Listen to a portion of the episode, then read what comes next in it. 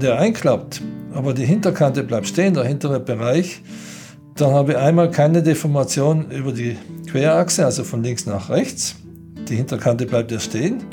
Und die muss nur die Hälfte vom Volumen wieder füllen, damit die Kappe wieder ihre Form kriegt. Du hast einfach viel weniger Höhenverlust bei Klapper und Frontstalz. Jetzt kommt natürlich immer die Diskussion, ja, was ist, wenn es übers Rast drüber geht? Wenn ein Klapper übers Rast drüber geht oder ein Frontstall, dann heißt es, dass die Turbulenzen oder der Flugfehler echt extrem war. Mit Rast habe ich halt noch den Vorteil, dass der hintere Teil noch ein bisschen Luft behält und dementsprechend auch ein Tick schneller wieder aufgeht.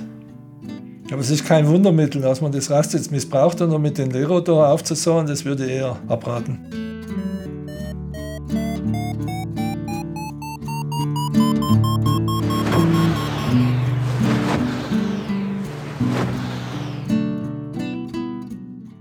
Potsglitz, der Lugleits Podcast. Geschichten aus dem Kosmos des Gleitschirmfliegens. Heute mit Michael Nessler und ich bin Lucian Haas.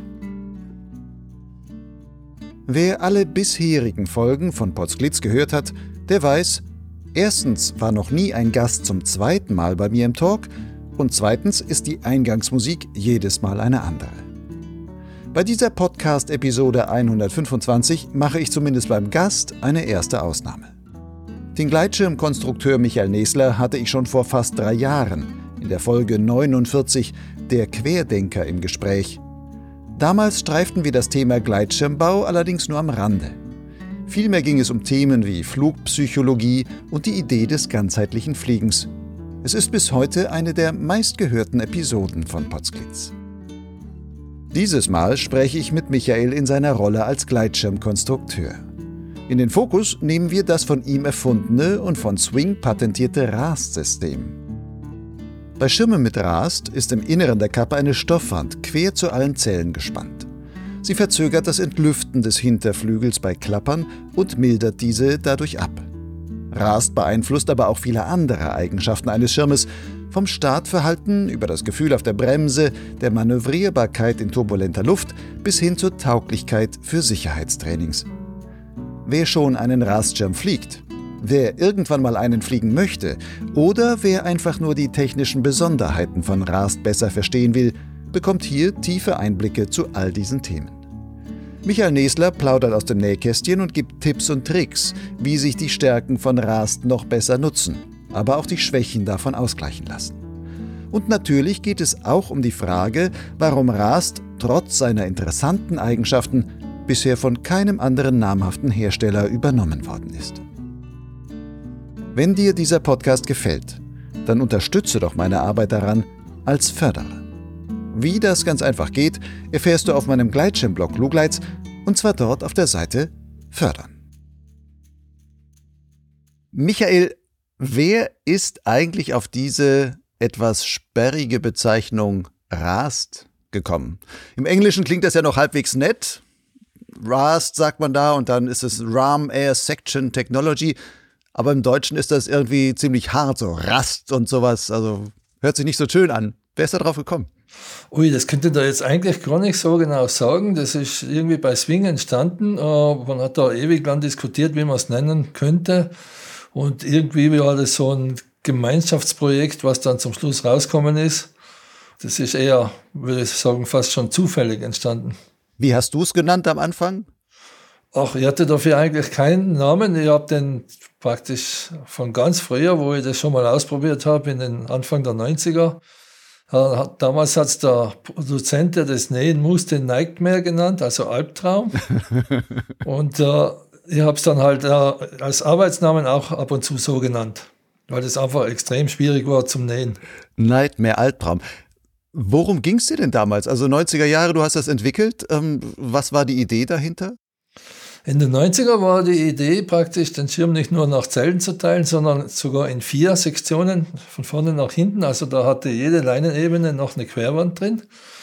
Äh, damit konnte das Ballooning extrem reduzieren. Der Schirm wurde fast harter wie ein Brett. Also die Idee dahinter war, einen Flügel zu kriegen, der so fliegt wie ein Drachen. Also sehr steif. Das hat auch einigermaßen gut funktioniert, aber das Ding war einfach viel zu extrem zum Zusammennähen und zu teuer und alles. Und der Hersteller hat sich geweigert, noch einen zweiten zu bauen. Also auch finanziell ein Nightmare gewissermaßen dann. Ja, ja, klar, weil die wussten ja gar nicht, wie sie das einnähen sollen. Also die haben da schon eine Weile gebraucht. Wenn du da damit deinen Albtraum quasi erlebt hast, warum bist du denn später wieder darauf zurückgekommen? Also was war die Idee, dass du sagst, ich hatte da mal sowas in den 90er Jahren, das greife ich wieder auf? Naja, damals ist schon aufgefallen, dass das Ding extrem einfach startet, äh, weil der war hochgestreckt als Schirm für die damalige Zeit vor allen Dingen. Der war ja weit über sechs. Und der hat trotzdem keinerlei Tendenz gehabt für Frontrosette, weil ja die vordere Sektion sich als erstes füllt und damit bleibt er einigermaßen stabil. Das heißt, er arbeitet nicht in sich selber. Das hat man auch im Flug gehabt. Und bei Swing damals war eine der Ideen, gerade für die Schulungsschirme und Anfängerschirme, irgendwas zu machen, dass die, auch wenn einer schnell reinrennt und gefühllos aufzieht oder den Schirm rechteckig auslegt statt bogenförmig, dass der sich perfekt trotzdem in der Mitte füllt. Und da habe ich mir gedacht, ja, das haben wir ja schon mal gehabt, da könnte man das System wieder einbauen allerdings deutlich ökonomischer mit nur einer Wand. Und so hat es begonnen. Und die ganzen anderen Sachen, das sind dann sozusagen Nebeneffekte, die äußerst willkommen waren. Du hast jetzt gerade schon das Wort Wand genannt. Vielleicht sind nicht alle wirklich, die jetzt zuhören, mit dem RAS-System schon so vertraut. Also bevor wir jetzt noch mehr über die Hintergründe davon sprechen, erklär doch einfach mal in ganz einfachen Worten, um was es sich jetzt bei dem modernen, nicht dem Nightmare, sondern dem heute verbauten Rast eigentlich handelt und ähm, was bei einem Gleitschirm mit Rast, zumindest vom Aufbau her erstmal nur gesprochen, anders ist als bei einem normalen Gleitschirm. Ja, der Gleitschirm ist ja bekanntlich von vorne nach hinten durch Zellbahnen, also Rippen aufgeteilt. Das heißt, wir haben mehrere Kammern, mehrere Zellen. Und die Luft kann von vorne nach hinten bis in die Hinterkante äh, durchfließen.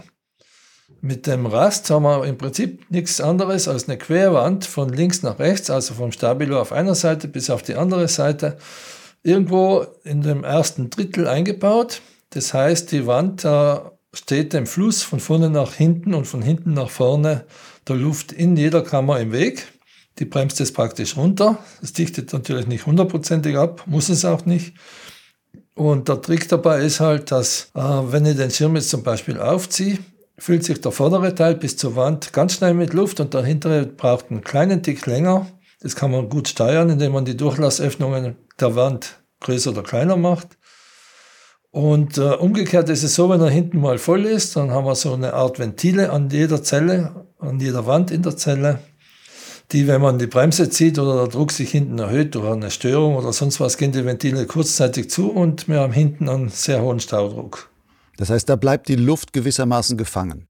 Sie bleibt für einen kurzen Moment gefangen. Der Moment ist äh, in etwa um eine Sekunde.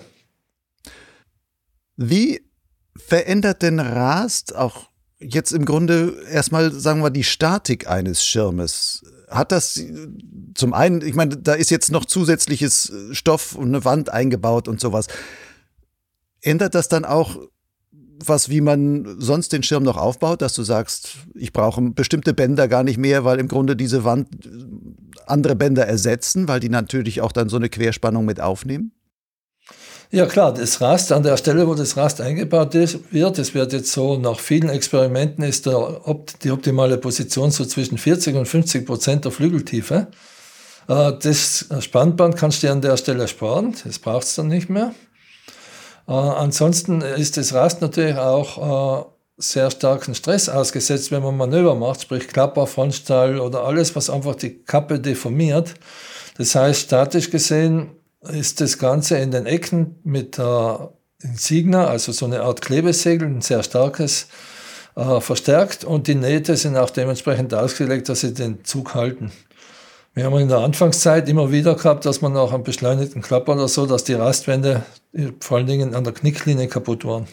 Die reißen dann einfach oder sind damals eingerissen, oder? Ja, ja, die sind dann eingerissen, teilweise sogar durchgerissen, weil einfach die Belastung zu groß war. Aber inzwischen hat man das ziemlich gut im Griff, weil man weiß, äh, wenn man nicht zu weit nach hinten geht, ist weniger Last drauf und äh, mit den Verstärkungen hält es super.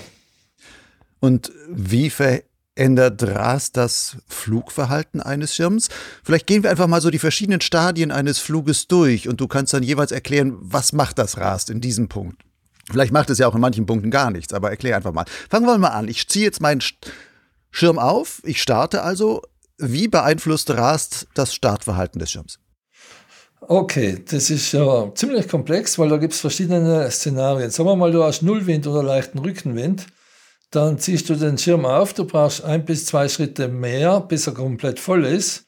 Im Tausch dazu, solange er hinten nicht komplett gefüllt ist, macht er eine Art Reflexprofil und überschießt nicht. Das heißt, der Schirm bleibt auch bei Rückenwind, wenn du brutal reinrennst, über dir stehen und du musst, sobald er voll ist, deutlich weniger laufen, weil er ja horizontal abhebt und nicht die Hangneigung einnimmt.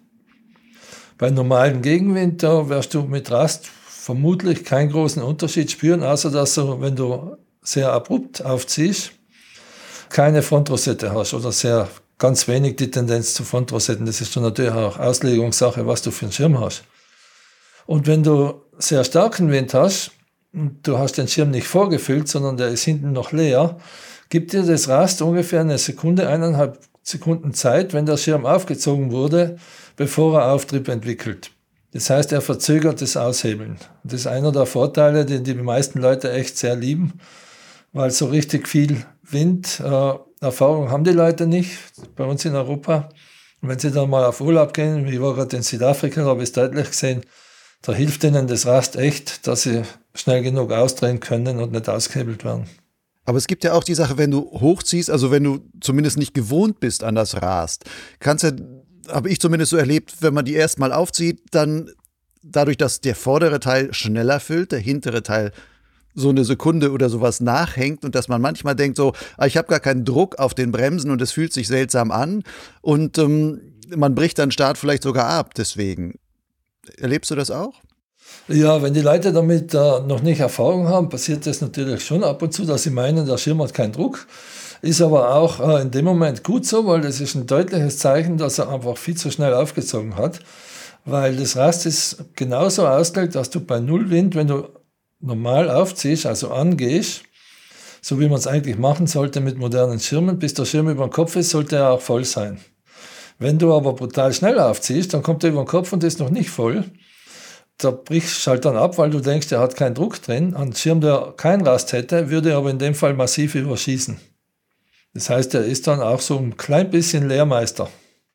Ich habe es auch schon gesehen, dass eine Pilotin bei ja, schwachem Wind, die hat ihn aufgezogen. Das dauerte dann, bis sich hinten füllt. Die ist dann gelaufen und der füllte sich nicht. Und sie hat dann natürlich auch, um, wollte quasi auf Druck gehen, hat dann die Bremsen tief gehalten. Dann füllt er sich dann wieder schlechter auch da noch hinten. Letzten Endes ist dieser kleine Startversuch dann in einem kleinen Busch unterhalb des Hanges dann äh, quasi geendet und sie hat es gar nicht verstanden, warum das, warum das so ist. Würdest du sagen, das ist, kann dann vielleicht auch ein, ein Nachteil beim Startverhalten sein? Ah, ich finde es eigentlich kein Nachteil, weil äh, weißt, du weißt ja, dass wir ganz viele Trainings machen in Levico am Start und der Startplatz ist ja für, sagen wir mal, Normalpiloten relativ schwierig, weil er kurz ist, er ist äh, nicht besonders steil, aber du hast einfach wenig Anlauf und da muss alles passen. Und wir haben natürlich auch viele Leute mit Rast und am Anfang rennen die rein und der Schirm ist nicht voll und da passiert genau das, was du gerade erzählt hast. Sie bremsen noch an, weil sie ja keinen Druck auf der Bremse haben, damit kann das hintere, die hintere Sektion sich gar nicht richtig füllen und du musst halt extrem weit laufen. Mit einem Schirm ohne Rast wäre das gleiche Szenario, nur, dass er halt äh, Druck auf der Kappe hat, aber der würde auch die Hangneigung einnehmen und da muss trotz Gegenwind echt brutal laufen. Das sieht man immer wieder. Manche kriegen dann auch Frontklapper oder sonst was während dem Abheben, das braucht es einfach nicht. Das sind immer zwei Seiten. Einmal, ich kann das Ganze natürlich konstruktiv äh, dämpfen, wenn einer schlecht startet. Auf der anderen Seite, wenn du einen Schirm hast mit Rast, du kannst dir wirklich Zeit lassen. Und das wäre ja auch die aktuelle Lehrmeinung, dass man den Schirm nicht einfach hochreißt, sondern die Startphase eben in Phasen aufteilt. Sprich aufstellen, schauen, dass er dann voll ist und dann beschleunigen. Auch wenn man so gut wie keinen Wind hat. Und das funktioniert wirklich mit den neuen Schirmen. Aber man muss es halt lernen. Und da hilft einem das Rast natürlich auch ein bisschen, weil wenn ich zu schnell aufziehe, habe ich noch einen Tick länger Zeit. Ich muss halt zwei Schritte machen zum Kompensieren. Aber wenn ich einfach loslaufe mit einem halb gefüllten Schirm, das bringt natürlich wenig. Aber das soll man auch ohne Rast nicht machen. Hieß aber auch, okay, wenn jemand von einem Normalschirm kommt und auf Rast umsteigt, am besten mal ähm, eine halbe Stunde lang Groundhandling machen, um mal dieses neue oder etwas andere Startverhalten dann wirklich kennenzulernen, dass man sich ein bisschen damit anfreundet. Ja, das hängt dann auch ein bisschen davon ab, was es für ein Schirmmodell ist oder Klasse. Wenn einer auf einen Anfängerschirm mit Rast geht, dann kann er einfach machen, was er will. Da passiert nichts. Da sind auch die Durchlassöffnungen relativ groß. Das heißt, es ist nicht eine Sekunde, sondern nur eine halbe Sekunde Verzögerung. Die merkt er gar nicht. Und wenn er jetzt einen höher gestreckten Schirm hat, einen High B oder so, dann wir geben die ja auch oft mal zum Probefliegen aus und die Leute haben dann überhaupt keine Erfahrung mit Rast.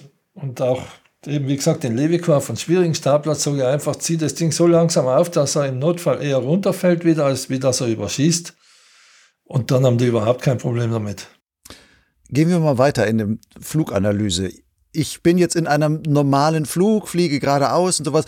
Merke ich da irgendwann einen, einen Unterschied bei einem Rastschirm im Vergleich zu einem äh, Schirm ohne Rast? Nö, da merkst du überhaupt keinen Unterschied.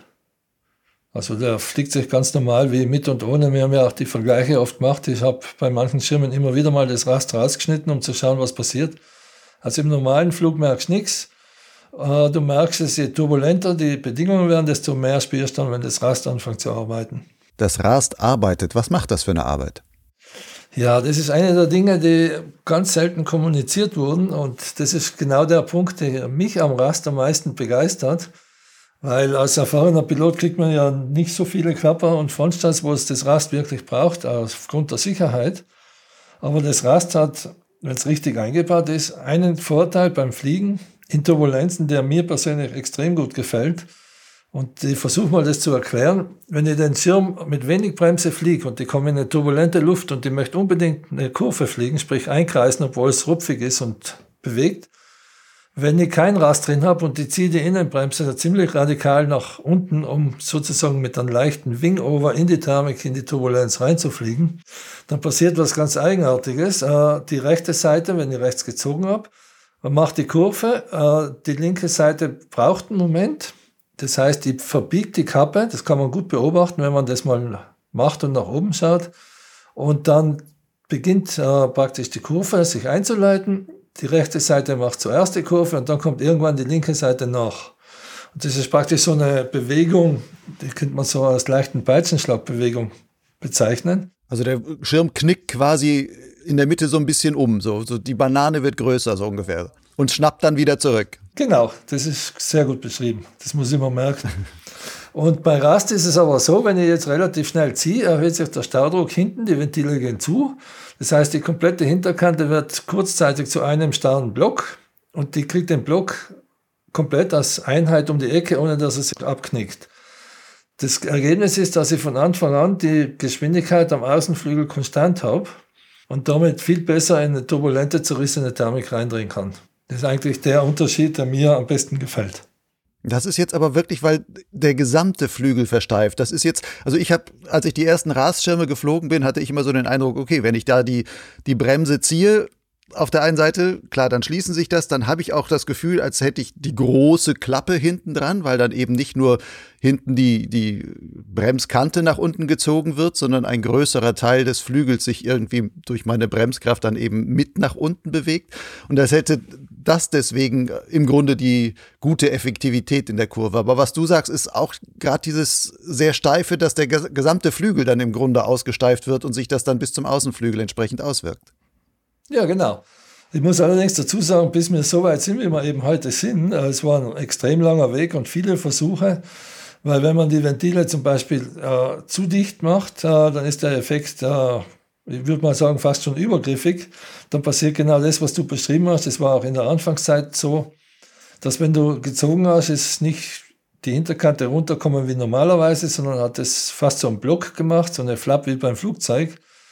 Das ist jetzt äh, zwar vom Auftriebswert relativ okay, aber sagen wir mal, zum Thermikfliegen in Turbulenzen und so ist es eher anstrengend, weil du hast einen zu hohen Steuerdruck.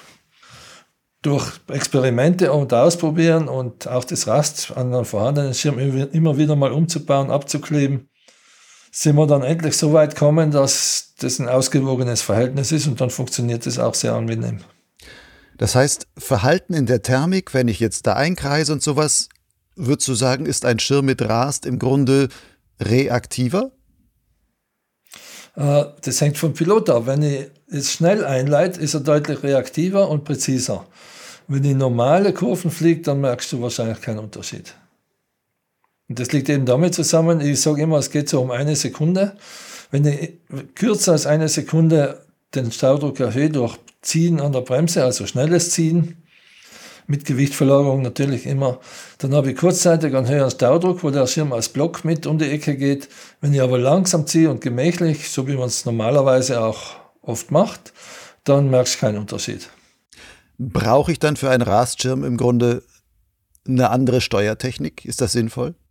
Gute Frage. Also wenn du bei normalen Bedingungen fliegst, äh, nö. Du setzt dich drauf, fliegst und fühlst dich wahrscheinlich genauso wohl wie auf jeden anderen Schirm oder sogar noch wohler. Wenn du in starken Turbulenzen fliegst und schwierigen Thermiken und vor allen Dingen starken Thermiken, dann kannst du lernen, den Effekt zu nutzen, dass du den Schirm als Block um die Ecke kriegst. Und das bedeutet, dass du nicht mehr normal die Kurven einleitest wie gehabt, sondern du machst erst das Gewicht, dann ziemlich zügig die Bremse auf der Innenseite, dann kommt der Schirm als Block. Und dadurch, dass er als Block kommt, muss er auch außen ganz klein wenig wieder abbremsen, weil er sonst zu schnell um die Ecke gehen würde. Ließe sich ein solches Verhalten bei Schirmen auch realisieren ohne ein solches Rastsystem? Also, dass man den mehr blockiger irgendwie bauen kann? Oder ist das wirklich etwas, wo er sagt, so was kriegst du nur mit Rast hin? Also, ich habe ja auch immer wieder mal Anfragen von Kunden, die wollen von mir einen Schirm haben, ohne Rast, weil das ist ja ein Patent drauf, was die Hersteller ziemlich stört. Und die haben mir echt versucht zu überlegen, was man da machen könnte, was die gleichen Effekte hätte. Und äh, du kannst Rast teilweise ersetzen, indem du einfach brutale viele Stäbchen einbaust. Aber den Effekt, um die Kurve zu kommen, da habe ich noch keinen Weg gefunden, dass er als Block eben um die Kurve kommt.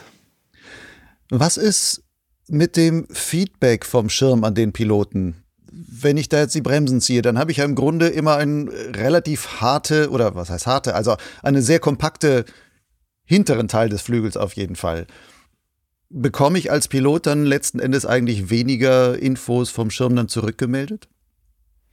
Nee, eigentlich bekommst du ja mehr zurückgemeldet, weil das bewegt sich ja die ganze Kappe. Das Feedback, was eine labbrige Hinterkante vermittelt über die Bremse, das äh, ist ja indifferent, da weiß ich nicht, um was es geht. Wenn ich aber Druck auf der Bremse habe, im hinteren Bereich, da hängt ja der ganze Schirm dran. Und das Feedback ist relativ präzise und auch gut verständlich. Aber nun sagen viele Piloten über Rastschirme, die sind, liegen besonders satt und ruhig in der Luft und ganz viele Turbulenzen ähm, werden eigentlich nicht so an den Piloten durchgereicht und man, man fühlt sich irgendwie auch sicherer. Woher kommt dieser Effekt dann? Okay, das ist wahrscheinlich dem geschuldet, dass die meisten Rastschirme von mir kommen als Projekt. Und äh, ich persönlich äh, verwende eigentlich am liebsten Profile, die zwar eine gute Leistung haben, aber auch gut Turbulenzen wegdämpfen. Und vor allen Dingen, äh, es braucht auch Profile und ein Konzept, äh, was dir erlaubt, dass ein Schirm an der Untergrenze und an der Obergrenze vernünftig fliegt. Weil die Hersteller wollen ja auch äh, große Gewichtsbereiche. Das heißt, mit 25 Kilo zwischen Ober- und Untergrenze muss das Ding einfach gut fliegen. Und äh, da gibt es nochmal so eine Profilklasse, die inzwischen auch sehr viele Hersteller verwenden, die das, auch die Turbulenzen dementsprechend gut wegdämpfen. Aber das hat mit dem Raster an sich eigentlich wenig zu tun. Das ist eher eine Auslegungssache von Profilen, vom Ballooning. Genau. Was ich manchmal gemerkt habe, wenn ich mit den Rastschirmen geflogen bin, dass so, jetzt nicht bei großen, aber bei, bei so kleineren Turbulenzen, wo dann manchmal man so den Eindruck hat, ah, da könnte jetzt vielleicht ein, ein kleines Frontklapperchen kommen oder sowas dass ich das bei Schirmen ohne Rast, je nachdem wie die gebaut sind, eigentlich relativ gut spüren kann.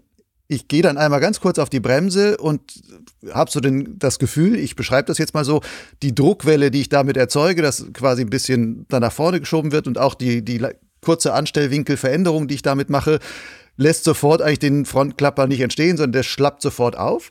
Und bei manchen Rastschirmen hatte ich das häufiger, dass ich so keine großen, sondern immer nur diese, so dieses kleine Frontrascheln dann bekommen habe. Ich habe es an der Bremse vorher nicht gespürt. Ich habe dann trotzdem darauf reagieren können. Es ist überhaupt nichts mehr weiter, weiteres passiert.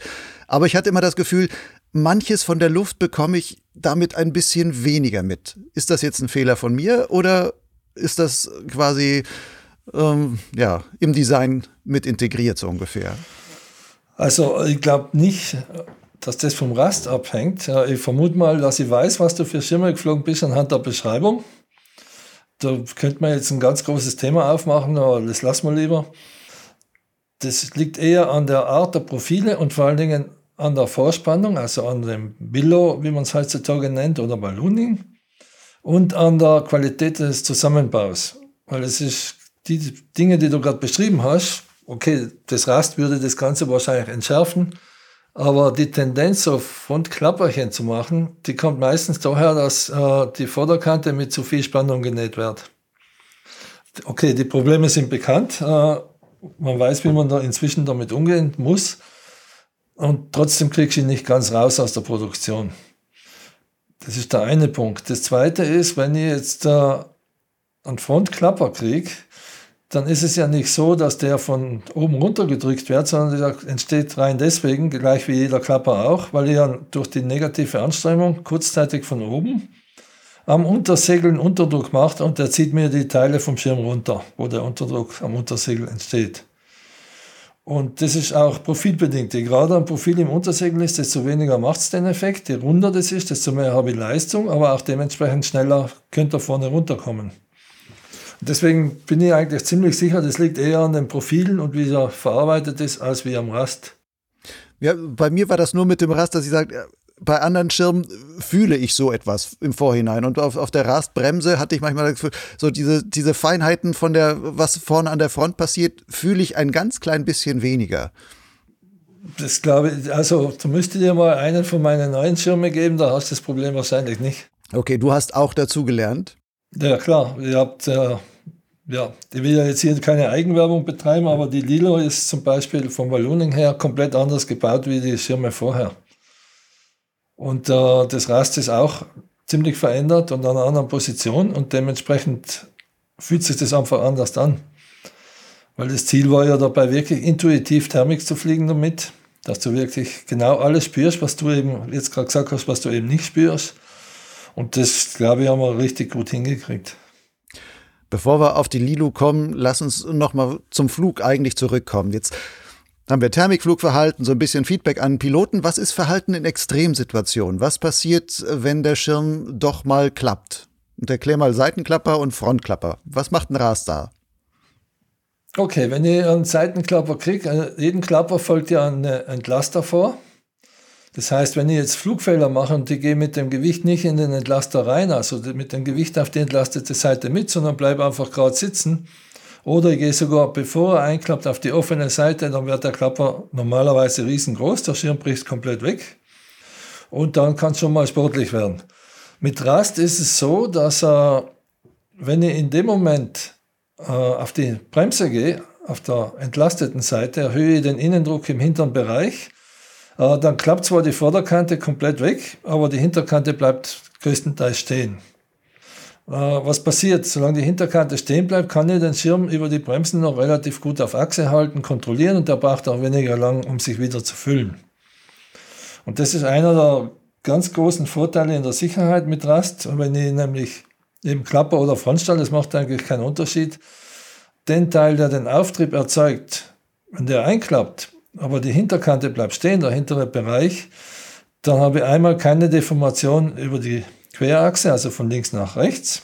Die Hinterkante bleibt ja stehen.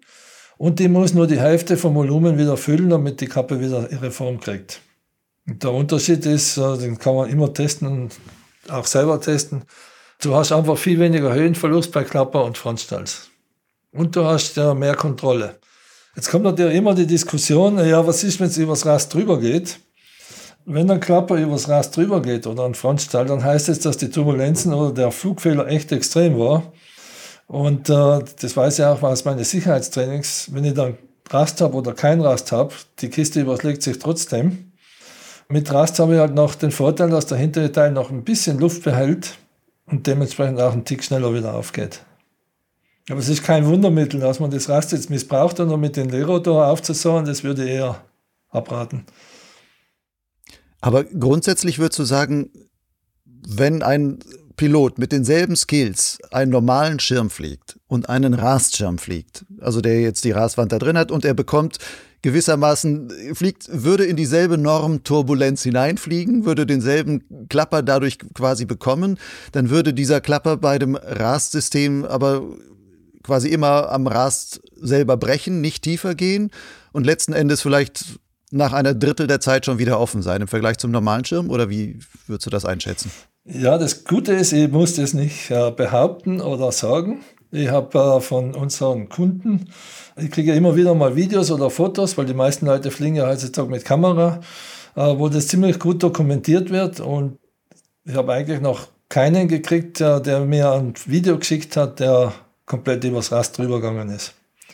Außer die, die das im Sicherheitstraining mit aller Kraft versuchen, aber das ist ein komplett anderes Thema. Wenn mal so ein Klapper wirklich über das Rast drüber geht und richtig, ja, großer, flächentiefer Klapper, wie der DHV das dann, dann immer so schön nennt. Da habe ich die Beobachtung gemacht, das ist allerdings auch nur bei Sicherheitstrainings, dass wenn der dann aufgeht, dass man gerade bei Rastschirmen häufiger eigentlich einen Gegenklapper kriegt. Ich habe mir das damals, als ich das so gesehen habe und auch selber erlebt habe, so erklärt, dass wahrscheinlich dadurch, dass diese Rastwand da drin ist, die Durchlüftung auch so ist, wenn die eine Seite wieder aufschnalzt, dann wird sie am ehesten wahrscheinlich auch die Luft aus dem Hinterflügel quasi als Querströmung rüberziehen und damit im Grunde dann auch die, die andere Seite dann auch nochmal ähm, als Gegenklapper einklappen lassen. Ist das nachvollziehbar oder ist das eine blöde Erklärung? Ja, das könnte früher mal der Fall gewesen sein, also mit Schirmen von vor zwei, drei Jahren. Inzwischen habe ich im Schirm, im Rastbereich, also im hinteren Bereich, links, rechts und in der Mitte jeweils zwei Zellen, die keine Durchlassöffnungen mehr haben. Gar keine. Nee, das heißt, die Luft kann eigentlich nicht äh, von rechts nach links komplett durchfließen, sondern die wird massiv abgebremst. Dann, dann sind dann beide Flügelhälften entkoppelt, so gewissermaßen. Genau genommen hast vier Teile. Dann muss ich jetzt aber eine Sache nachfragen, weil du hast gerade gesagt, beim Kurvenflug, na gut, wenn ich die Innenbremse ziehe, dann versteift sich ja, das schließt sich die, äh, die Rastwand und damit versteift sich der ganze Hinterflügel. Aber wenn ich da jetzt auf der Hälfte quasi die geschlossene Zelle habe, dann habe ich ja diesen Effekt dann nicht mehr auf dem ganzen Hinterflügel. Nee, denn deswegen hast du ja auch vier. Du hast nicht auf der Hälfte, sondern die zwei geschlossenen Zellen sind im Außenbereich. Der Mittelbereich äh, geht sauber durch. Wie viel des Außenbereiches macht das etwa aus, also der dann quasi nicht mehr daran gekoppelt ist? Also bei der Lilo ist es ein, ja, wenn überhaupt 20 Prozent. Okay, das heißt, der Großteil des, des Außenflügels, wenn ich jetzt innen anbremse, kriegt dann genau diesen, diesen erhöhten Innendruck dann entsprechend auch ab. Genau.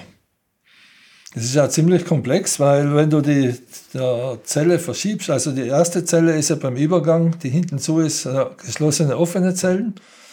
Äh, das ist aber nicht immer ausreichend. Das heißt, du musst so zwei, drei Zellen weiter in die Mitte rein, vom Stabilo aus gesehen, also von der ersten offenen Zelle, nochmal eine zweite, äh, hinten, einen zweiten Bereich hinten ein bisschen abdichten, damit ja, sagen wir mal, wenn er dann die Ohren anlegt oder sonst was, der Schirm sich nicht dagegen wehrt. Du musst ja auch irgendwann mal die Ohren anlegen können und genauso eben die Gegenklapper.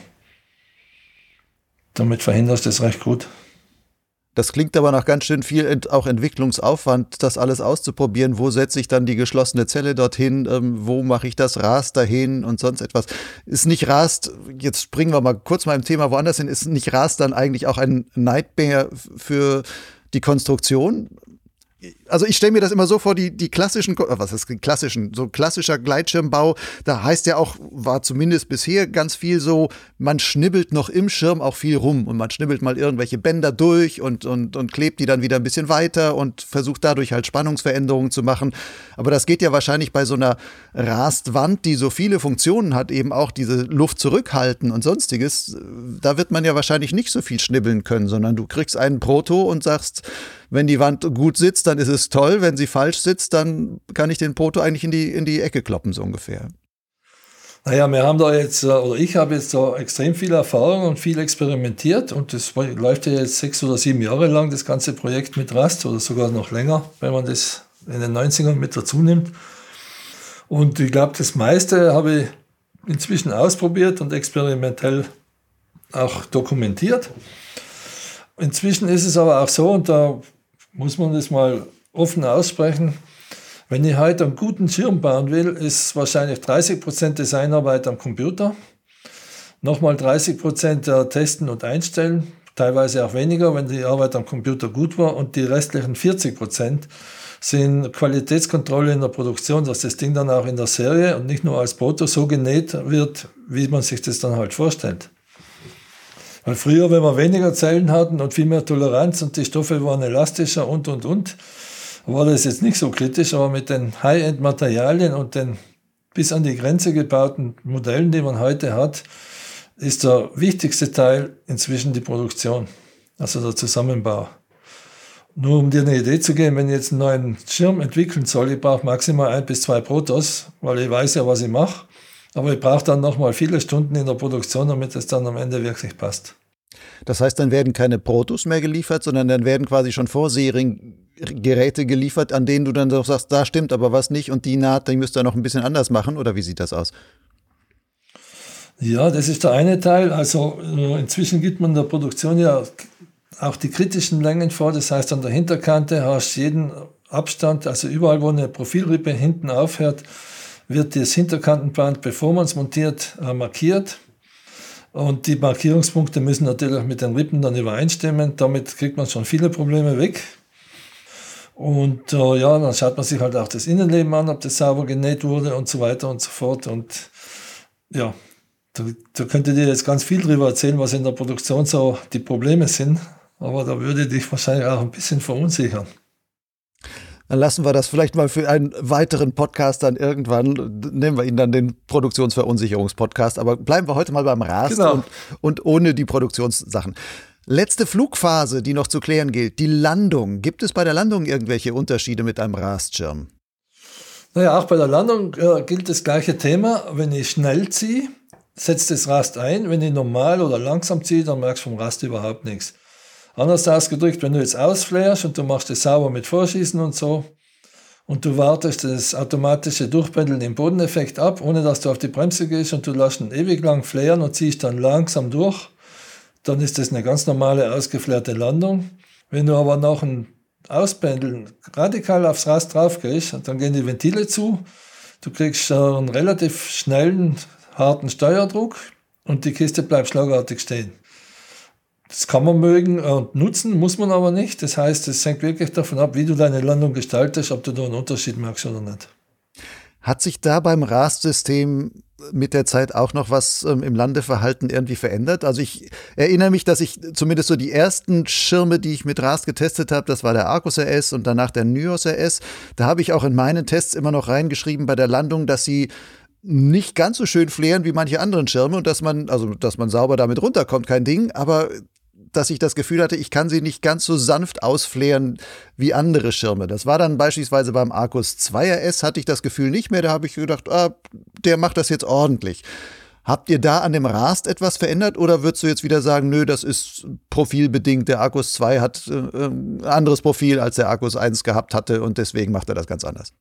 Okay, da ist, kann man jetzt ein Geheimnis ausplaudern. Das äh, Ausflärverhalten hängt äh, zum größten Teil davon ab, wo ich hinten die C- und D-Punkte, also die Anlenkpunkte positioniere.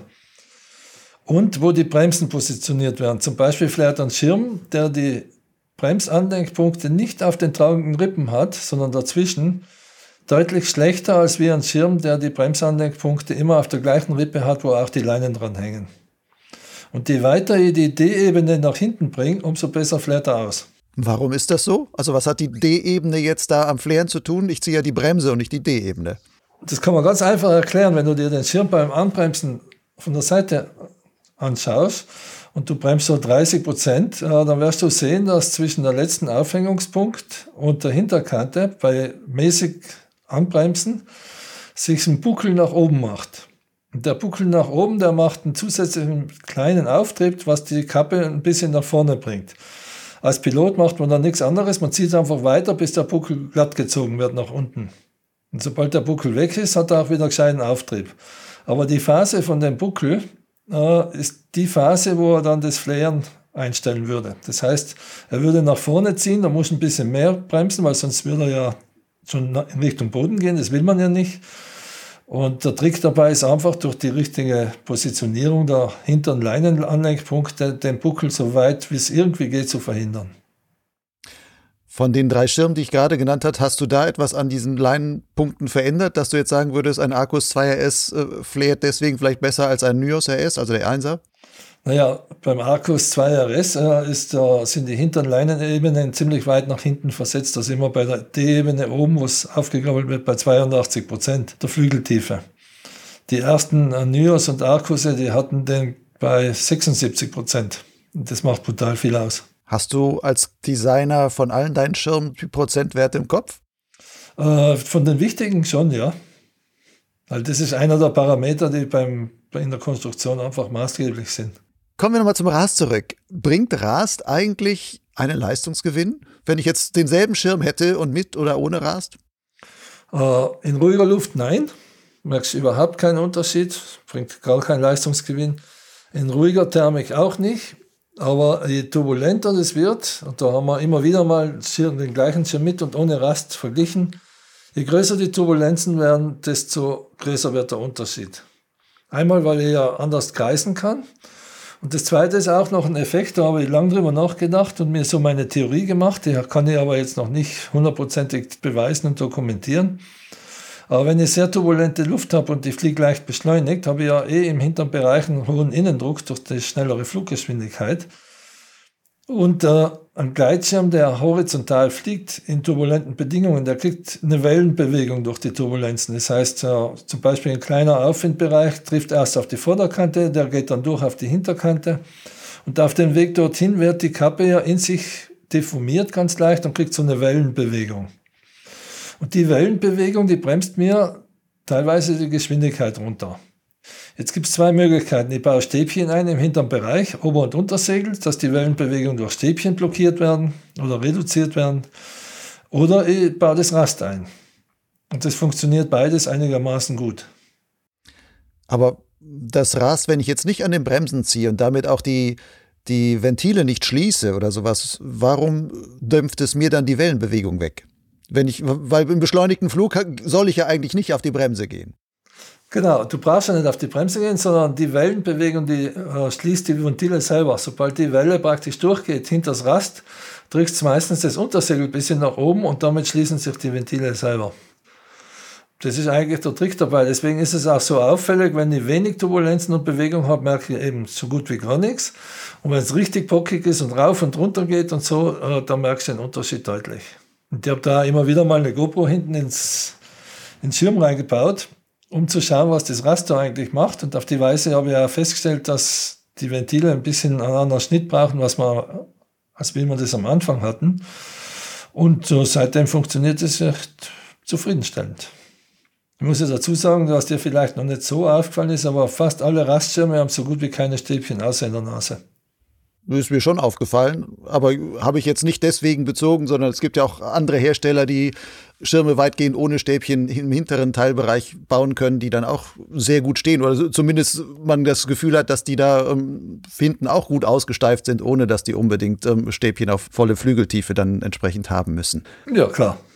Jetzt haben wir über die Vorteile gesprochen von Rast, aber jede Sache im Leben hat meistens ja auch immer irgendwo eine Kehrseite. Was ist die Kehrseite des Ras? Welche Nachteile muss ich als Pilot in Kauf nehmen?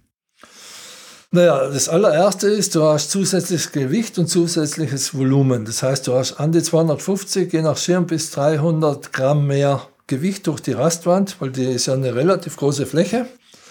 Das Ganze merkst auch beim Einpacken, gerade die Rastschirme, wenn man sie so schön in den Zellenpacksack einpackt, ist der untere Teil vom Zellenpacksack halb leer, der obere auch und in der Mitte hast dann halt die Knolle, wo die Rastwand ist. Oh, stört mich persönlich jetzt nicht so, aber ich kann jetzt auch das Rast nicht aus einem extrem dünnen Material machen. Es würde ja dein Nehmermaterial geben mit 13 Gramm pro Quadratmeter, äh, was das Ganze reduzieren würde, aber das ist einfach von der Festigkeit her nicht gut genug. Das heißt, ich muss da schon ein bisschen was an Material reintun. Dann kommen noch die Verstärkungen an den vier Ecken pro jeder Wand dazu. Also unterm Strich so 200 bis 300 Gramm, je nach Schirm und Bauweise. Und flugtechnisch ist halt der größte Nachteil, dass ich meine Starttechnik verlangsamen muss oder sollte, was ich persönlich nicht als Nachteil find, empfinde, weil wenn ich ein langsames Aufziehen mache und dann eine gezielte Startphase, also Anlaufphase, dann habe ich auch weniger Risiko, dass irgendwas schief geht. Und ansonsten äh, ist meiner Meinung nach der größte Nachteil das Sicherheitstraining. Weil wenn ich Rast habe und ich simuliere die Klapper selber, je brutaler ich ziehe, desto kleiner wird der Klapper.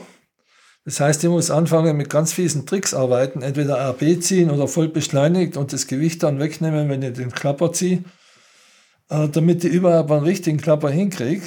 Und äh, dann entsteht ein Problem mit dem Trainer, das habe ich immer wieder beobachtet. Der hat keine Ahnung, wie Rast funktioniert, aber will den Schirm unbedingt zum Absturz bringen. Er muss ja beweisen, dass Rast auch ausgehebelt werden kann. Und der arme Pilot macht das mit, was er über Funk angesagt kriegt. Und dann kann es schon mal passieren, dass ich wirklich übers Rast drüber komme mit einem fiesen Trick.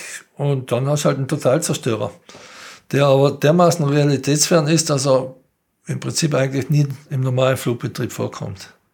Aber der Nachteil ist, ich kann jetzt mit einem Rastschirm nicht wirklich im Sicherheitstraining Klapper und Frontstalls in, also große Klapper und große Frontstalls trainieren.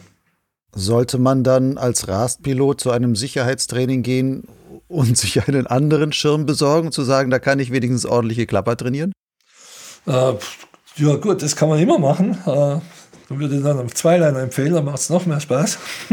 nee, aber Scherz beiseite ich kann ja im Sicherheitstraining ganz viele Dinge lernen und das Wichtigste im Sicherheitstraining wäre eigentlich, dass ich eine Basis dafür kriege, eine Abstiegshilfe zu finden, die mir zusagt und die auch anständige Sinkwerte hinkriegt.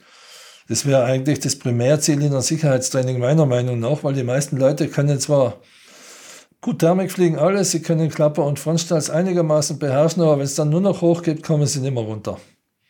Und das ist auch gerade ein Thema mit den jetzt den Zweilinern, wie man da runterkommt.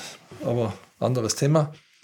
Äh, das wäre sozusagen der erste Teil im Sicherheitstraining, den ich mit Rastschirmen unbedingt lernen würde und trainieren würde, auch selbstständig nach dem Sicherheitstraining.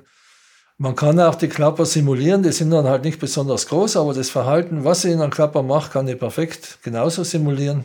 Und wenn ich dann wirklich das Bedürfnis habe, mal richtig große Klapper mit Wegbrechen und so weiter zu trainieren, dann muss ich halt einen Schirm nehmen, der keinen Rast hat. Es gibt ja diese, wir schweifen jetzt kurz mal ein bisschen ab, es gibt ja diese Diskussion bei den neuen ENC-Zweileinern, dass es heißt, eines der Probleme daran ist vielleicht, die fliegen alle super, aber dass man Leute, die da aufsteigen, dann vielleicht eben wirklich manche Sachen im Sicherheitstraining nicht mehr so trainieren können, wie sie es früher getan haben. Oder dann vielleicht an bestimmte Flugsituationen dann etwas zu untrainiert erleben werden, weil sie das zu wenig auch mal außerhalb eines Sicherheitstrainings üben können. Man zieht man halt keinen Klapper mit einem Zweiliner, um zu sagen, ich guck mal, ähm, gewöhne mich dann, dann immer wieder dort dran. Ist das dann auch etwas, wo man sagen würde, da könnte auch ein Rastschirm im Grunde einen wie soll man sagen, einen Gewöhnungseffekt haben, dass man sich an, an das gemütliche Fliegen mit dem Rast gewöhnt und dann zu sagen, wenn es dann mal richtig zur Sache geht, ist man vielleicht etwas zu wenig trainiert dann damit? Das hängt ja eigentlich vom Pilot ab. Also bei unseren Schirmen ist ja die empfohlene Abstiegshilfe äh, nicht Ohren anlegen, sondern gehaltener Klapper. Weil da kriege ich meine 6, 7, 8 Meter Sinkwert hin, die kann die Richtung halten und so weiter. Und den ziehe ich ja langsam, damit er auch schön entleert. Das heißt, es wird dann so ein 60% Klapper. Den halte ich dann auf Achse. Nach 10 Sekunden kannst du die Außenbremse auslassen, weil der dreht dann eh nicht mehr weiter weg. Und äh, das ist eigentlich eine gute Übung, die man immer wieder mal auch macht, wenn man schnell runter will oder auch aus Spaß. Und das bereitet einen ja auch vor auf das Verhalten und die richtige Reaktion, wenn man dann wirklich mal einen Klapper kriegt. Wir sind jetzt mal ganz offen gesprochen bei all dem Feedback, was ich von unseren Rastpiloten kriege. Entweder nur Klapper bekannt, die mit Rast gestoppt wurden oder Frontstalls oder einige wenige, wo der Schirm sich komplett umgedreht hat. Aber da spielt dann das Rast auch keine Rolle mehr, weil dann geht es einfach zur Sache. Wenn ich einen Überschlag habe, ist es eh vorbei. Wenn man so einen Totalzerstörer hat, wie du das nennst, also wie ich es jetzt nenne, du hast, hast gerade so, so einen Überschlag, das ist ja nicht, dass der Pilot unbedingt über die Kappe drüber springt, sondern ich habe das jetzt so verstanden, die Kappe, du guckst quasi einmal von unten aufs Obersegel der Kappe und dann schnallst es dann wieder ordentlich äh, kräftig irgendwie auf. Verhält sich dabei ein Rastschirm anders als normaler Schirm? Der einzige Unterschied da ist, dass er hinten nicht sofort entleert. Das heißt, er tendiert weniger dazu, dann eine Rosette nach vorne oder nach hinten zu machen im Anfangsstadium. Mhm. Das gibt dir vielleicht eine schnellere Öffnung, aber ansonsten ist dann wenig Unterschied zu Schirmen ohne Rast. Das Hauptproblem ist ja dann, wenn du sowas hast, das zeichnet sich immer dadurch aus, dass mehr oder weniger die meisten Leinen durchhängen. Das heißt, die Kappe macht eh, was sie will. Was ist mit Full Stalls? Wir hatten gerade noch das Thema Sicherheitstraining. Also Full Stalls verhält sich da ein Rastschirm anders oder ist, braucht man eine andere Technik, um Full Stall mit einem Rastschirm einzuleiten? Nö, überhaupt nicht. Also Full Stall ist ja ein langsam geflogenes Manöver. Du ziehst ja langsam, das heißt, das Rast kommt eh nicht zum Zug, weil ja das alles relativ langsam runtergezogen wird. Dann gehst du in Flyback, das ist ganz normal. Und wenn du dann in der Vorfüllphase bist, dann füllt er sich eh, weil das ist alles relativ langsam und beim Ausleiten ist da auch kein Unterschied. Also alle Manöver, die langsam über die Bremse gesteuert werden, machen eigentlich kaum Unterschied. Das heißt aber auch in dieser Füllphase, weil du sagst, beim Start füllt sich ja erst der vordere Teil von dem Schirm, also beim normalen Start. Ist das auch bei der Füllphase nach dem Fullstall, dass du merkst, teilweise füllt er sich dann erst der vordere Bereich und schießt deswegen vielleicht auch weniger nach vorne, weil sich wieder dieses S-Schlag-Profil dann kurzzeitig ausbildet? Ja, aber du lässt ja beim Fullstall, beim Fullstall Zeit mit dem Füllen. Das heißt, äh, das geht relativ langsam vonstatten. Wenn du das jetzt ganz schnell und abrupt machst, das heißt, du ziehst einen Fullstall, wartest, dass er über den Kopf ist und lässt einfach die Bremsen aus, äh, hochschießen, dann wird er sich vorne füllen, wird wahrscheinlich ein extremes Reflex machen, weil er hinten leer ist und dir das Vorschießen deutlich abdämpfen. Aber freiwillig würde ich mich darauf jetzt nicht verlassen. Okay, das wäre eher in der Phase, wenn es dir vielleicht ausrutscht oder sonst irgendwie was, dann hast du vielleicht das noch als, als äh, mögliche Hilfe. Genau. Was ist, fällt mir noch gerade als ein Nachteil ein. Du hast jetzt diese Querwand da drin ich fliege an der Düne, habe viel Sand im Schirm oder sowas und dann ähm, kann ich den ja nicht einfach so ausschütteln. Klassische Schirme, die ist ja zum Beispiel eine Technik, dass man sagt, man zieht den einfach im, im Flyback quasi hoch und lässt den Sand einfach rausrieseln, aber da habe ich ja jetzt quasi eine, eine Sperre da drin, die das im Grunde verhindert. Wie kriege ich einen Rastschirm wieder sauber? Oh, da habe ich viel Übung, weil ich war jetzt öfter in Ecuador und in Südafrika damit. Und ich weiß nicht, wie der Sand es schafft, immer wieder in meinen Schirm reinzukommen, aber es passiert halt. Und äh, die einfachste Technik ist, du ziehst ihn ganz normal auf, bringst den kompletten Sand in die Hinterkante, äh, schüttelst ihn praktisch alles in die Hinterkante rein, das am Ende an der Abströmkante ist. Dann legst du den Schirm entweder auf den Rücken, also aufs Obersegel oder aufs Untersegel und tippst ihn langsam hoch und schüttelst den Sand nach vorne, weil in dem Moment, wenn du dann praktisch den umgedreht hast und der Sand ganz hinten ist, und du schüttelst ihn nach vorne, rutscht er unter die Ventile durch und kommt dann an die Vorderkante, wo du dann wieder rausschütteln kannst. Und das haben wir inzwischen recht gut im Griff. Das geht ziemlich zügig und funktioniert super. Aber der Trick ist eben erst nach hinten, dann nach vorne. Jetzt haben wir viel über Rast gesprochen, Vor- und Nachteile. Wenn man dir so zuhört, würde man sagen, ja, Rast ist ein super System. Eigentlich äh, sollten doch viel mehr Schirme so gebaut werden. Aber wenn man auf den Markt guckt, es gibt ganz wenige Hersteller, die das machen. Eigentlich, also als die bekannten Hersteller ist das nur Swing als größerer und du mit deiner Marke Profly und deinem eigenen Schirmen Lilu und Lilu Tandem. Die haben ein Rastsystem drin. Warum? Also warum nur ihr? Warum kopieren das nicht auch andere Hersteller? Äh, es gibt noch einige andere Hersteller, nicht aus dem Gleitschirmbereich, die Rast mit als Lizenz einbauen zum Beispiel Sky Sales auf ihren Energiekites, die praktisch Strom erzeugen. Dann gibt es einen High-End-Modellbauer, der in seine Schirme Rast einbaut. Dann gibt es einige Projekte, die praktisch, das ist jetzt so, wie soll ich sagen, ich muss da ein bisschen vorsichtig sein, weil es nicht ganz öffentlich ist, äh, Satelliten aus dem Weltall zurückholen über einen Gleitschirm, der gesteuert wird, der hat auch Rast drin oder wird auch Rast drin haben. Äh, der Grund ist, es gibt drei Gründe, die echt dafür sprechen, dass man Rast nicht einbaut. Der erste ist, als äh, kein Gleitschirmhersteller möchte von jemand anders ein Patent kaufen. Die sind sich eh alle untereinander wenig grün. Die tun zwar immer so, als wäre das eine Gemeinschaft, aber im Prinzip ist das ein beinharter Konkurrenzkampf. Und da möchte man nicht jemand zugestehen, dass der was erfunden hat und ich das haben muss oder kann und dafür was bezahlen. Das geht gar nicht. Der zweite Punkt ist, wenn jetzt ein Hersteller, und die Diskussion hatte immer wieder mal mit Herstellern, einen Schirm mit Rast baut, muss er alle anderen Modelle auch damit ausstatten. Weil er bewirbt es ja dann mit seinen ganzen Vorteilen, die ja nicht von der Hand zu weisen sind. Und warum soll ich dann die anderen Modelle von den Herstellern ohne Rast kaufen? Das heißt, er müsste seine Palette innerhalb kürzester Zeit komplett renovieren, was ein extremer Aufwand ist und auch sehr teuer ist. Und äh, ich weiß nicht, ob du das mitgekriegt hast, gerade äh, dieses Jahr war ja auch vom Verkauf her extrem schwach. Die haben ja Einbußen bis teilweise 50 Prozent im Verkauf. Da kann sich das momentan auch keiner wirklich leisten. Die Umstellung, meinst du? Ja, die Umstellung. Ja, nicht nur die Umstellung, du musst ja deine Schirme dran anpassen, du musst die Entwicklung betreiben und so weiter und so fort. Und ich meine, wir haben jetzt fünf bis sechs Jahre gebraucht, um das gut hinzukriegen. Wenn du jetzt eine vorhandene Modellpalette umstellen willst, brauchst du sicher zwei bis drei Jahre. Gab es denn mal, jetzt kannst du ein bisschen aus dem Nähkästchen plaudern, falls du willst, gab es denn mal Hersteller, die schon mal testweise vielleicht einen eigenen Schirm so gebaut haben? Einfach um es auszuprobieren. Ja, um zu das sagen, ist eine coole Geschichte. Michael, ähm, wir, wir checken mal und ähm, was ist dabei rausgekommen? Ich mache jetzt keine Namen, aber ich, es gibt einen großen Hersteller, der hat die, den äh, C-Schirm vor zwei, drei Jahren und den D-Schirm für seine Teampiloten mit Rast ausgestattet und die waren kurz davor, dass sie die beiden Schirme mit Rast zulassen, weil sie die Probleme in der Zulassung nicht in den Griff bekommen haben und dann damit sozusagen im letzten Moment noch einen Weg gefunden, um das Ganze ohne Rast durchs Gütesiegel zu kriegen. Und das Feedback war äußerst positiv. Man hat auch schon angefangen äh, zu diskutieren, wie man das machen könnte mit der Lizenz und dem Patent. Und das Ganze ist dann aber im Sand verlaufen, weil sie einen anderen Weg gefunden haben, der deutlich günstiger war. Deutlich günstiger, wenn man das jetzt so sieht. Also wenn man einen Schirm baut, der beispielsweise vollkommen von hinten bis vorne mit Nitinol verstapelt ist, damit er um, entsprechend gut dort steht. Und ich habe jetzt einen Schirm, wo ich den ähnlich gut stehenden Effekt damit rast erzeuge. Was ist eigentlich teurer? Nitinol da voll durchzustapeln oder so eine Rastwand einzubauen mit dem zusätzlichen Stoff, aber vor allem diesen deutlich zusätzlichen äh, Material-Nähaufwand, den man da entsprechend betreiben muss? Boah, das ist schwer zu definieren. Nitinol kriegst du inzwischen aus China äußerst günstig. Das war früher mal teuer, wenn man es noch von Euroflex in Deutschland kaufen musste, aber inzwischen wird es eben in China auch hergestellt. Das heißt, es ist ein relativ günstiges Material.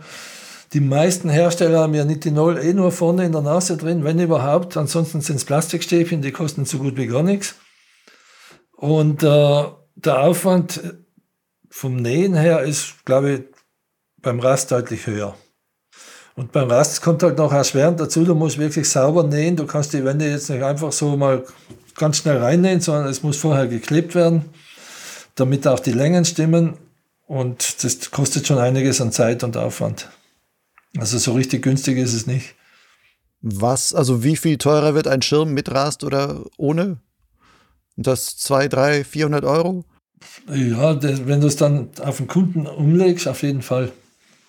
Also ich denke mal so bei einem Nios oder bei einem Lilo und so weiter, brauchen sie fürs Rast sicher an die 10 bis 12 extra Arbeitsstunden plus das Material. Da bist du dann schon in der Produktion bei 150 bis 200 Euro. Du hast gesagt, es gab diesen einen Hersteller, der da schon fast mal da war.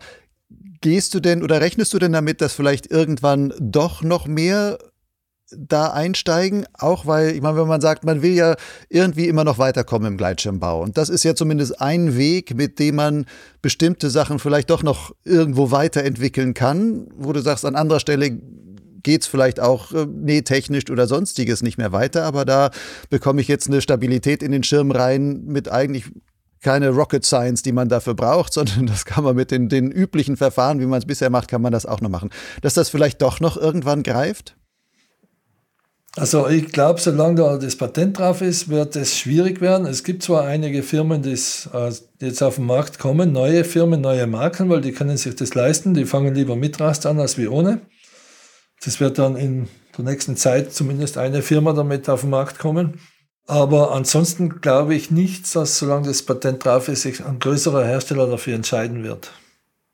Ich weiß zwar, dass einige Hersteller verkrampft versuchen, was Ähnliches zu finden, um das Patent zu umgehen und den gleichen Effekt zu kriegen. Aber da muss ich ehrlich sagen, der Patentanwalt, den der Swing beauftragt hat, um das wirklich gut zu schützen, der war echt gut. Also der hat so mehr oder weniger alle Schlupflöcher, Schlupflöcher geschlossen. Und äh, ich habe ja selber auch schon probiert, einen Weg zu finden, wie ich es umgehen kann. Und das ist echt schwierig, weil das ganze System ist an sich einfach zu simpel. Das heißt, das Patent liegt aber bei Swing, das liegt gar nicht bei dir.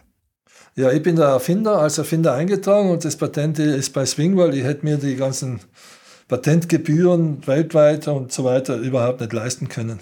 Das heißt aber, wenn du jetzt da deine Lilu entwickelst, musst du an Swing Patentgebühren zahlen? Nee, das habe ich einen Vertrag mit Swing, äh, praktisch nicht mit Swing, mit Günter Wörl, der ja der Patenthalter ist, äh, dass ich für meine eigenen Schirme das Rast frei verwenden darf. Du baust da jetzt mittlerweile nicht mehr für Swing, sondern hast da deine schon vorher bestehende Marke Profly gesagt, okay, die ziehe ich jetzt größer auf oder nicht, was heißt größer? Ich mache da, baue meine eigene Schirme da drüber und vermarkte sie unter meinem Markennamen dann. Warum bist du eigentlich bei Swing weg und, und hast dann gesagt, na, jetzt mache ich eine Lilu? Naja, äh, da kam eigentlich Corona dazu. Das heißt, während Corona, äh, nachdem ja Swing jetzt nicht bei denen angestellt bin oder beteiligt war oder sonst was, es war einfach ein ganz normaler Kunde von Profly. Und dann kamen keine Aufträge mehr und so weiter und ich wusste eigentlich nicht, was ich während Corona dann so richtig machen soll. Und habe immer gedacht, das ist genau der Moment, wo ich mir jetzt meinen eigenen Schirm baue, so wie ich ihn mir vorstelle, ohne dass mir da einer reinquatscht er muss günstig sein oder er muss das können oder das können. Also ich baue mir den Schirm, mit dem ich persönlich am liebsten fliegen gehen würde. Da habe ich massiv Unterstützung gekriegt von meiner Frau, die ja auch Teilhaberin ist und die Chefin von der Firma. Und dann haben wir den ersten gebaut und der hat uns dermaßen überzeugt, dass wir gesagt haben, mit dem Ding können wir eigentlich in Serie gehen und den Freundes- und Bekanntenkreisen im Direktvertrieb den auf den Markt bringen. Und das war eigentlich so ein Projekt, wo wir gesagt haben, das macht Spaß. Und äh, man lernt den Pilot vorher kennen, weil sonst kriegt er die Lilo sowieso nicht. Unterm Strich, jetzt nach zwei Jahren Lilo fliegen und verkaufen, muss ich sagen, ich habe extrem viele tolle Leute kennengelernt. Wir haben richtig Spaß miteinander und ich brauche eigentlich nicht noch einen zweiten Hersteller, für den ich irgendwas zeichnen muss. Das heißt, du baust zurzeit auch für keinen anderen irgendwie was oder hast du, bekommst du trotzdem noch Anfragen? Ja, doch, ich mache immer wieder mal so kleinere Projekte, also wie zum Beispiel jetzt eine neue Marke, die jetzt ein Tandem und einen Akkuschirm mit Rast ausprobiert. So nebenher, aber dass ich mich da in den Vordergrund stelle und das praktisch promote und da richtig einsteige, das mache ich nicht. Das bleibt bei meiner eigenen Firma. Also kein großer Hersteller, der sagt, ähm, Michael, wir brauchen dein großes Wissen im Gleitschirmbau. Also bis jetzt hat keiner gefragt und ich weiß nicht, wie ich darauf reagieren würde, aber vermutlich eher nicht, nee. Die Lilo, bisher hast du halt die Lilo als den einen Schirm, dann hast du die Lilo auch noch als Tandem gebaut. Willst du Profly als Marke irgendwie noch ähm, weiter ausbauen? Also wirst du irgendwann ein, ein quasi Vollsortimenter von A bis D werden? Oder sagst du, nein, ich mach's klein und fein und habe meine kleine Community und da funktioniert das System so, wie ich es haben will und das, ich habe weniger Stress und einfach Spaß? Das hast du jetzt perfekt ausgedrückt und beschrieben, genauso wird es auch sein. Äh, wir haben mal spaßhalber einen ENA-Schirm gebaut, so wie wir ihn uns vorstellen. Der ist auch fertig geworden. Davon gibt es zwei Prototypen. Der wurde hauptsächlich deswegen gemacht, weil wir so eine Zusammenarbeit mit Mike Küng ausprobieren.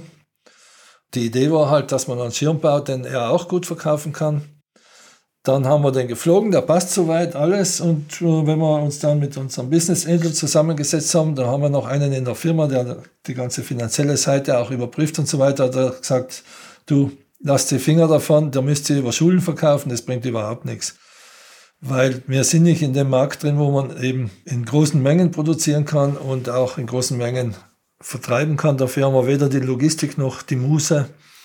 Und deswegen wird es bei so einem Schirm bleiben wie die Lilo und den Tandem. Auch der Tandem ist ein sehr spezielles Projekt. Der wird ja nur in limitierter Stückzahl produziert. Und wenn die erreicht ist, muss man ein Jahr warten oder halt warten, bis der nächste, nächste Zyklus kommt, dass überhaupt welche kriege.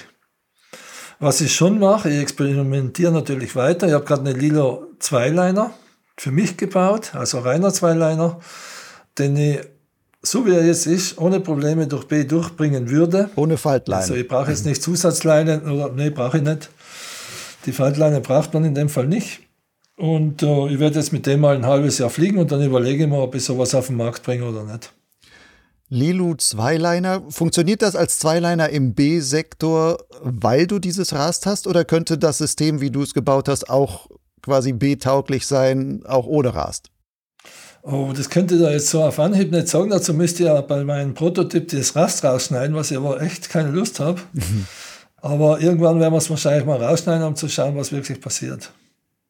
Ich war damit erst vor kurzem in der Türkei am Babadak und habe äh, natürlich gedacht, boah, Zweiliner jetzt über Wasser, Schwimmweste mitgenommen und äh, war schon sehr aufgeregt, die ersten Manöver zu machen und da irgendwann habe ich festgestellt, da kann ich ziehen, wie ich will. Das Ding ist einfach ganz normal B, wie alle anderen Lilos auch.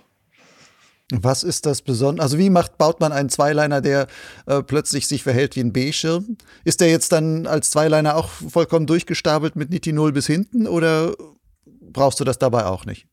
Der, ich glaube, einer der Gründe, warum er so gut funktioniert, ist, weil er überhaupt keine Stäbchen hat, außer in der Nase vorne und die sind extrem kurz. Wie, wie, wie kriegst du dann die Steifigkeit des Flügels hin? Weil was ich immer nur sehe, die ganzen jetzt ENC-Zweiliner, die sind alle immer von vorne bis hinten durchgestapelt, oder fast alle, ähm, weil die sagen, sonst ähm, kriegen wir gar nicht die, die entsprechende Abspannung und die Kräfte, die von den Leinen kommen, kriegen wir gar nicht so auf Segel vernünftig verteilt, wenn wir die nicht entsprechend so machen. Naja, einmal, äh, das ist so, wie soll ich sagen, ein ziemlich feinfühliges Spiel. Du musst die Loops, also A, B, C, D, weil jeder Zweileine hat ja vier Loops an der Kappe. Äh, die musst du an die richtige Position bringen. Die müssen gut ausgeklügelt sein. Da musst du das Profil an die Leinenloops anpassen. Das heißt, wenn ich jetzt AB nach hinten verschiebe, muss ich auch die Wölbung ein bisschen verändern im Obersegel, entweder nach vorne oder nach hinten, je nachdem, was ich erreichen will. Und äh, die Lastverteilung, das heißt, der Schwerpunkt kommt bei einem Zweiliner weiter nach vorne. Und wenn ich das Ganze jetzt nicht präzise ausdüftel oder ausrechne und ich mache das über den Daumen gepeilt, dann brauche ich verdammt viele Stäbchen, dass die Kiste dann auch einigermaßen steht. Vor allen Dingen, wenn ich beschleunige.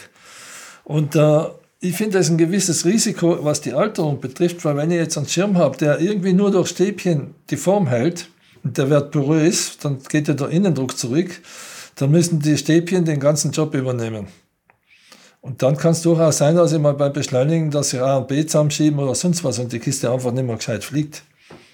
Und mein Ziel war es halt, die Lilo-Kappe zu nehmen, eins zu eins, wie sie ist, sie so anpassen, dass ich sie als reinen Zweiliner fliegen kann.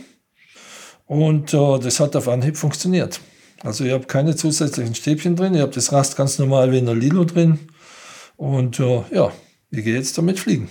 Ich habe gelesen, du bringst in ein paar Monaten kommt die Lilu 2 auf den Markt, aber die wird nicht 2 heißen, weil sie ein Zweiliner ist, sondern die bringst du noch als ganz normalen Dreiliner auf den Markt. Warum nicht als Zweiliner?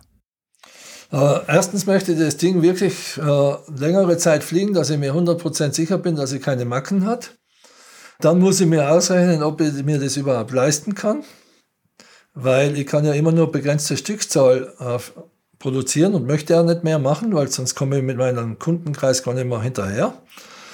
Und äh, die wäre auch in der Produktion ein bisschen teurer, klar. Da müsste man sich wirklich ausrechnen, ob wir das finanzieren können und ob sich das für uns lohnt. Und ich habe ja eine Umfrage gemacht bei unserer Community. Wir haben ja für die ganzen Lilo-Piloten eine WhatsApp-Gruppe, wo sie sich alle austauschen. Die ist jetzt auch nicht gesteuert von uns, das machen die alle selber. Und da hat die Umfrage ergeben, sie wollen halt nur kleine Änderungen am bestehenden Modell für eine Lilo 2 und die haben wir umgesetzt und das wird halt dann die Lilo 2. Ist die Lilo als Zweiliner, hat die deutlich mehr Leistung als der Dreiliner oder macht das gar nicht so viel aus? Also ich bin damit natürlich vergleichsfliegen gewesen im Bassano, uh, gleiche Größe und die Unterschiede waren im normalen Gleiten nicht da. Also wenn man nebenher fliegt, in ruhiger Luft ist kein Unterschied. In der Thermik habe ich einen massiven Vorteil gehabt, erstaunlicherweise. Was aber auch ein bisschen damit zusammenhängt, dass ich meinen Flugstil an den Zweiliner angepasst habe beim Kurbeln. Und äh, beim beschleunigten Fliegen ist dann schon doch ein klarer Unterschied, also ein klarer Vorteil. Beim beschleunigten Fliegen sollte es klar sein, weil einfach der Leinenwiderstand entsprechend etwas geringer wahrscheinlich ist und sich das dann im Quadrat mit der Geschwindigkeit dann, dann hochschaukelt so. Aber warum hattest du beim Kurbeln einen Vorteil? Äh, wenn ich darauf eine Antwort hätte, würde ich sie dir sagen, aber das war einfach nur ersichtlich, aber ich weiß es nicht. Oder war die Zweiliner Lilo einfach nur neuer und stieg deswegen vielleicht noch besser oder so? Nee, die andere war genauso neu, die kamen beide gleichzeitig.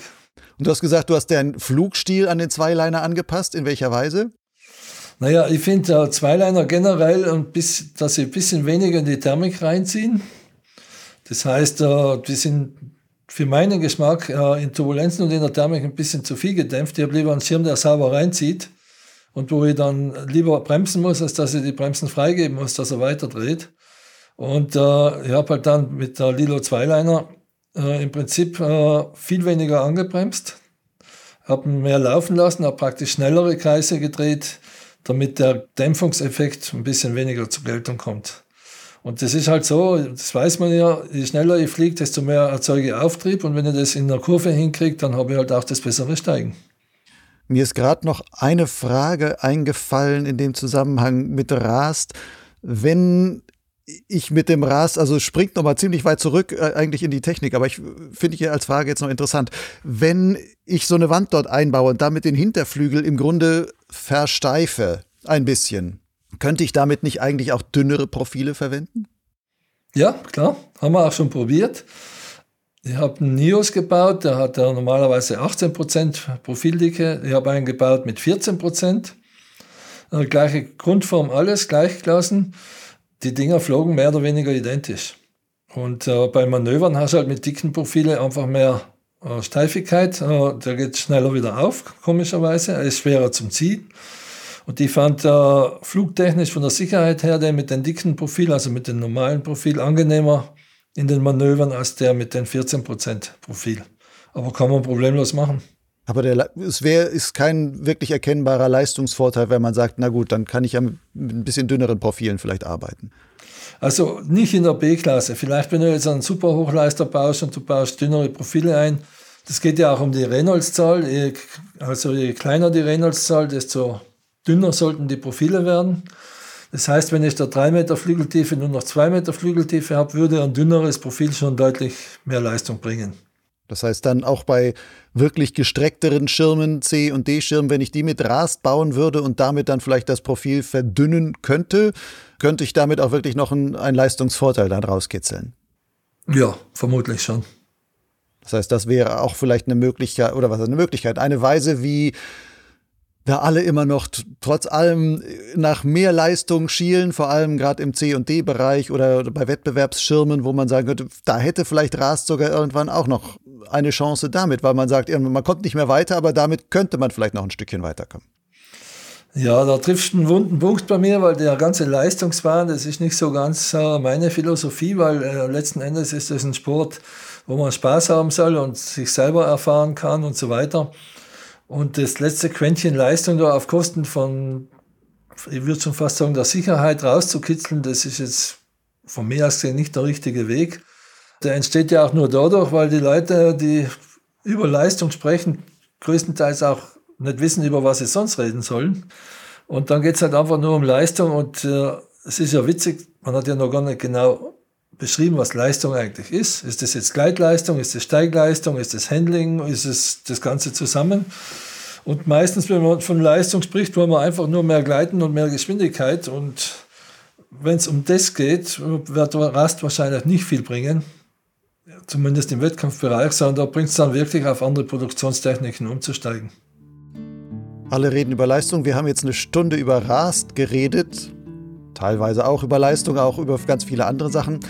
Ich würde mal sagen, lassen wir es damit gut sein wir haben jetzt sehr viel, ähm, also war sehr interessant, was alles mit dem Raster zusammenhängt, beziehungsweise was man, ähm, wie man es nutzen kann und wie man vielleicht auch manche der kleinen Nachteile, die da sind, die dann auch ausgleichen kann. Allein dieser Trick mit dem ähm, Entleeren der Kappe also Sand dort rausholen, dass man das erst nach hinten schüttelt, um es dann sanft nach vorne gleiten zu lassen. Das ist vielleicht ein Tipp, den viele Rast-Nutzer dann gerne hören werden, weil ich kenne einige bei mir auch im Club, die Rast fliegen und die sagen, ist alles schön, nur das Zeug da immer rauszukriegen, das hm. ist, ist, immer ein, eine Qual. Aber vielleicht hilft Ihnen das weiter. Das stimmt. Freut mich. Danke dir, Michael. Danke dir. Das war die Episode Nummer 125 von Potsglitz mit Michael Nesler. In den Show Notes zu dieser Folge auf dem Gleitschenblog Lugleitz findest du noch einige weiterführende Links. Wenn dir die Folge gefallen hat, dann abonniere doch Potsglitz. Das geht überall, wo es Podcasts gibt. Wenn du dort auch noch ein positives Rating hinterlässt, hilfst du mit, Potsglitz noch bekannter zu machen. Oder erzähle einfach deinen Fliegerfreunden davon. Potsglitz und Lugleitz sind frei von bezahlter Werbung. Ich halte das so aus Überzeugung und im Sinne der Unabhängigkeit. Dennoch stecken viel professionelle Arbeit und natürlich auch Kosten in diesen Angeboten. Um sie zu finanzieren, setze ich auf das Konzept der freiwilligen Unterstützung. Wenn du bis hierhin zugehört hast, sollte der Podcast ja einen Mehrwert für dich haben. Als Förderer kannst du einfach etwas zurückgeben. Den Betrag kannst du selbst bestimmen. Ein häufig gewählter Förderbeitrag beträgt übrigens 60 Euro im Jahr oder umgerechnet 5 Euro im Monat. Aber egal was du zahlst, jeder Betrag trägt seinen Teil dazu bei, dass sich Potsglitz und Lugleitz im Dienste der Gleitschirmszene auch in Zukunft betreiben und weiterentwickeln kann. Dafür sage ich Danke. Alle nötigen Informationen, wie dein Förderbeitrag mich erreicht, findest du auf lugleitz.blogspot.com. Dort gibt es den Menüpunkt Fördern. Lugleitz schreibt sich L-U-G-L-I-D-Z. Bis zum nächsten Mal. Fall nicht vom Himmel,